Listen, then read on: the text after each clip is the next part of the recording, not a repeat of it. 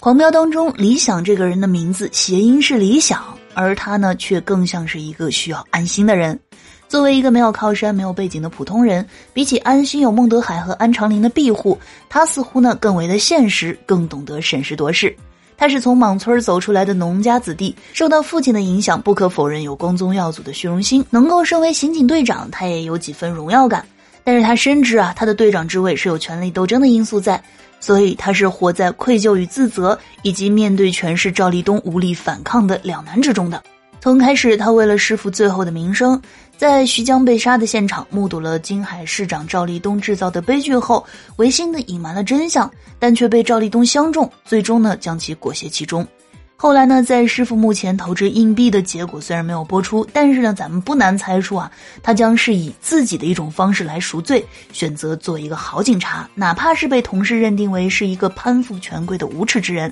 那最终，如同剧中那个杯子落地的镜头暗示的，理想的结局悲壮落幕。那在现实生活当中呢，像安心这样的人啊，有，但是少之又少。而理想这样的人物呢，确实更接近普通大众，出身不高，通过自身的努力谋得一份不易的工作，面对错综复杂的人际关系，太多的不得已，想要独善其身，谈何容易？但是我们每一个人内心深处都存在着初心和信仰，支撑着我们在泥泞的道路上如履薄冰的前行。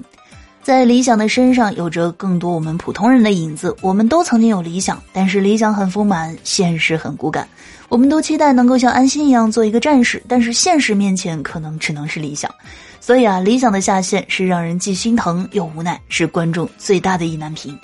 那看过剧的观众啊，应该呢对于剧中水杯掉落的一段都印象很深。水杯的掉落预示了理想的坠亡。安心看见水杯掉落，又亲眼目睹了理想的坠亡。水杯碎了，内胆没碎，也暗示着理想的内心依然是好的。那巧就巧在啊，这段剧情其实并不是提前设计好的，而是在拍摄过程当中的不小心碰掉水杯而造成的一个碰巧。但是没有想到的是呢，这样的一个碰巧，让理想这个人物呢，整个形象变得更加的立体和深刻了。好了，喜欢节目的话，别忘了给专辑点个订阅。同时呢，如果你有月票的话，也可以月票来支持一下主播。